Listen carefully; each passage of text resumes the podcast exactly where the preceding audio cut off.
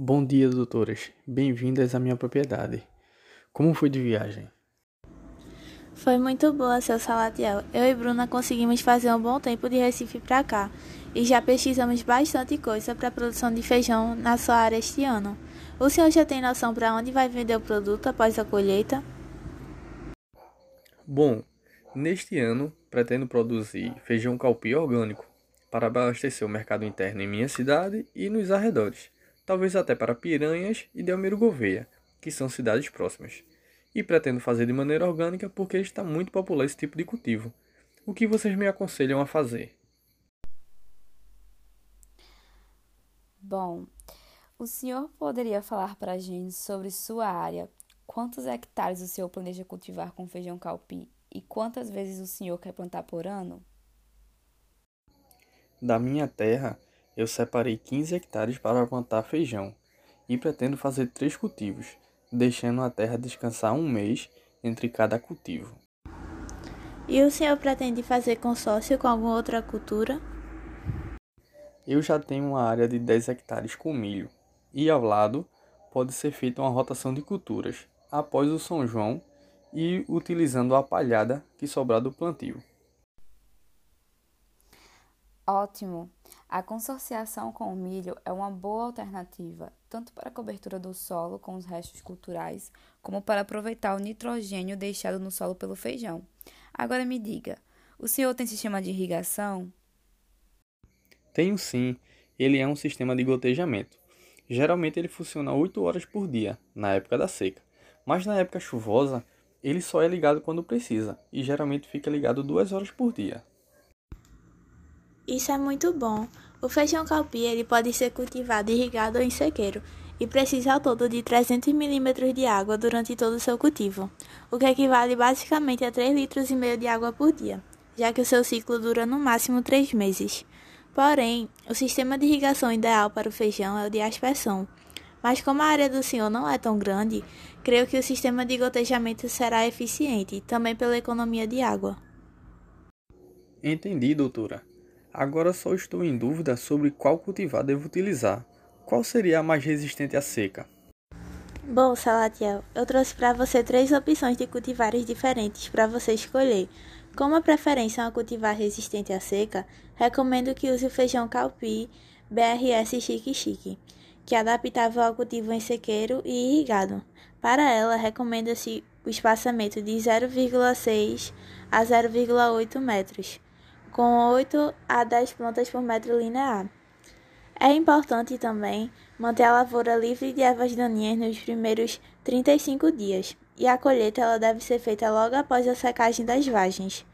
Na colheita mecanizada, a planta deve estar bem seca para evitar a mancha dos grãos causada pela poeira produzida pela debulha. E como posso definir as épocas de semeaduras ideais para que eu plante o feijão? Você tem ideia de quanto será mais ou menos a minha produção? A época de semeadura é definida por um conjunto de fatores ambientais que, ao interagirem com a planta, afetam suas características agronômicas e promovem variações na produtividade. Os elementos climáticos que mais afetam o desenvolvimento do feijão calpi são a temperatura e a precipitação. Porém, também são determinantes para o seu desenvolvimento a radiação solar, o fotoperíodo e o vento. Para cultivar chique-chique, é recomendado o plantio de sequeiro no primeiro semestre do ano e irrigado no segundo semestre. A produtividade média varia de 900 kg a 1 tonelada e meia por hectare. Certo, doutora. E em relação às pragas? Como essa propriedade é nova, eu não tenho muito conhecimento ainda sobre os insetos dessa região. Você poderia me dizer quais são os insetos que mais atacam o feijão? E aí, dando continuidade, a gente tem as pragas do feijão, né? Como o produtor perguntou. O cultivo do feijoeiro, ele pode estar associado a uma série de espécies de artrópodes, artrópodes e moluscos, que podem causar redução no rendimento do feijoeiro, que varia, que varia de 11% a 100%, dependendo da espécie da praga, da cultivar e da época de plantio. Dentre as principais pragas, né, que podem ocorrer no feijão, a gente tem a mosca branca, as vaquinhas, a cigarrinha verde e os carunchos. As pragas principais com ocorrência regional incluem o ácaro branco, a larva minadora, a largata das folhas, as tripes, a largata elasmo, a largata rosca, lesmas, largata das vagens e os percevejos. Como praga ocasionais de ocorrência localizada, tem-se o ácaro rajado, a bicheira do feijoeiro, a broca das axilas, a broca da vagem, o gorgulho do solo e o tamanduá da soja. Tecnologias de manejo integrado de pragas do feijoeiro, como é o caso do MIP do feijão, se bem implantadas, podem reduzir em média 50% da aplicação de químicos, sem aumentar o risco de perda de produção devido ao ataque dessas pragas. O MIP do feijão leva em consideração o reconhecimento das pragas que realmente causam danos à cultura, a capacidade de recuperação das plantas aos danos causados pelas pragas, o número máximo de indivíduos dessas pragas que podem ser tolerados antes que ocorra dano econômico e o uso de inseticidas seletivos de forma criteriosa. Dessa forma, espera-se produzir feijão mais eficientemente, minimizando os custos, diminuindo o impacto ambiental dos produtos químicos e garantindo a sobrevivência dos inimigos naturais das pragas, ou seja, os insetos benéficos. E sobre as doenças? A senhora poderia me dizer quais são as que mais atacam o feijão e quais são as medidas de controle para essas pragas e doenças? Então, sanando as dúvidas do produtor sobre a questão das doenças do feijão, a gente vai começar falando um pouquinho dentre as principais doenças fúngicas, né? A gente tem a antraquinose, a mancha angular, a ferrugem, o oídio e a mancha de alternária, além de outras recentemente identificadas nessa cultura, né? Denominadas de sarna e carvão. Entre as principais doenças cujos agentes causais apresentam capacidade de sobreviver no solo, encontram-se o mofo branco, a mela, a podridão radicular de risoctônia, a podridão radicular seca, a murcha difusário e a podridão cinzenta do caule. As doenças de origem bacteriana mais importantes são o crescimento bacteriano comum e a murcha de curto bacterium. Os vírus do mosaico comum e do mosaico dourado são as doenças viróticas de maior importância que podem ocorrer na cultura do feijoeiro. Com exceção da ferrugem, do oídio e do mosaico dourado, todas as doenças com maior ou menor intensidade são transmitidas pelas sementes. De forma geral, as doenças de origem fúngica e bacteriana podem ser disseminadas a longa distância, através das sementes infectadas, e as doenças fúngicas também através das correntes aéreas. A curta distância, essas doenças são disseminadas pelas sementes infectadas, vento, chuvas, insetos, animais, partículas de solo aderidas aos implementos agrícolas, água, né, através da irrigação, e pelo movimento do homem. O vírus do mosaico comum é transmitido pelas sementes e por afídeos, enquanto que os vírus do mosaico dourado é transmitido pela mosca branca. As condições de ambiente que favorecem as principais enfermidades variam desde as temperaturas moderadas, né, como é o caso da antracnose, do oídio, do mofo, e alta temperatura, como é o caso da incidência da ferrugem, da mancha angular, da podridão cinzenta do caule e outros.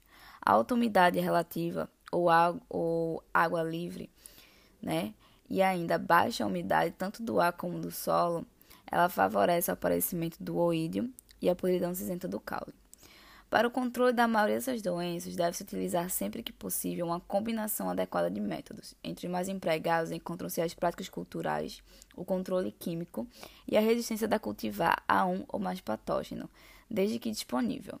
Como sugestão, posso citar uma série de práticas que os produtores devem empregar com a finalidade de diminuir as perdas ocasionadas pelas doenças: isolamento da cultura, eliminação do hospedeiro do patógeno ou do vetor evitar a introdução na área de resíduos de cultura ou de solo infectado, utilização de semente de qualidade, tratamento químico da semente, época de semeadura, rotação de culturas, preparo do solo, aração profunda, aumento do espaçamento, cobertura morta do solo, controle da água de irrigação, uso de herbicidas, uso de herbicidas, cultivares resistentes, pulverizações foliares com fungicidas ou inseticidas e destruição dos resíduos de culturas infectadas. O controle de pragas e doenças na agricultura orgânica está diretamente relacionado ao cuidado diário na produção orgânica e pode ser feito através de diversos processos, como o monitoramento constante do cultivo, para a prevenção das doenças ou também por métodos de controle imediato, utilizando-se de técnicas para redução de pragas, como controle biológico e uso de inseticidas naturais. É fundamental como e quando aplicar tais técnicas no cultivo orgânico e na agricultura orgânica. Por isso, fazem, faz uso dos métodos agroecológicos, né, objetivando compreender a individualidade de cada plantação e estudar o ambiente na qual a cultura está instalada. Para evitar o desequilíbrio ecológico, o agricultor ele deve incentivar a reprodução dos inimigos naturais de pragas da agricultura ali cultivada.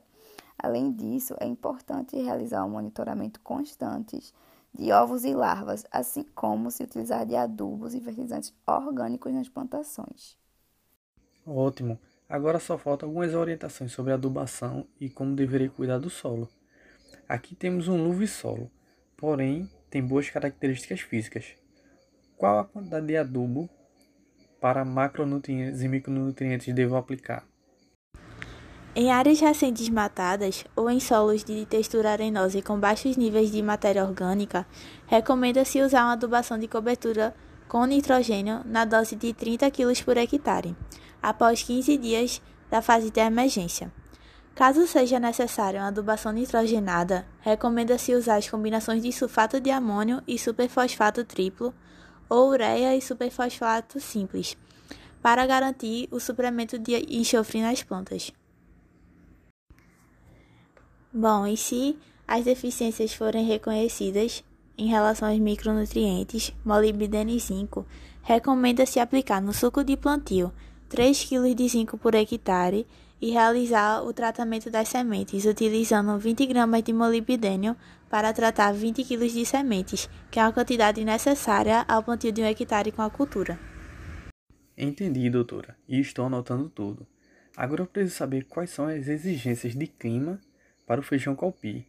Qual a temperatura ideal, a luminosidade, se a planta é resistente ao vento.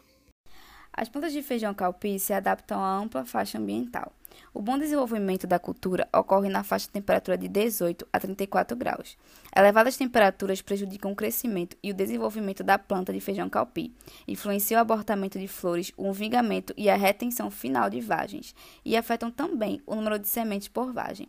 Além disso, podem contribuir para a ocorrência de várias doenças, principalmente aquelas associadas às altas umidades relativas do ar, condições que frequentemente ocorrem quando o cultivo é feito em sequeiro. A luminosidade ou fotoperíodo é um fator que exerce influência no crescimento e desenvolvimento do feijão calpi. As cultivares de feijão calpi sensíveis ao fotoperíodo são consideradas plantas de dias curtos, as quais têm seu, as quais têm seu florescimento atrasado quando o, fotoperíodo é maior que o fotoperíodo crítico. Quando os genótipos de cultivares ou cultivares são insensíveis ao fotoperíodo crítico, o crescimento e desenvolvimento da cultura são funções apenas da temperatura do ar.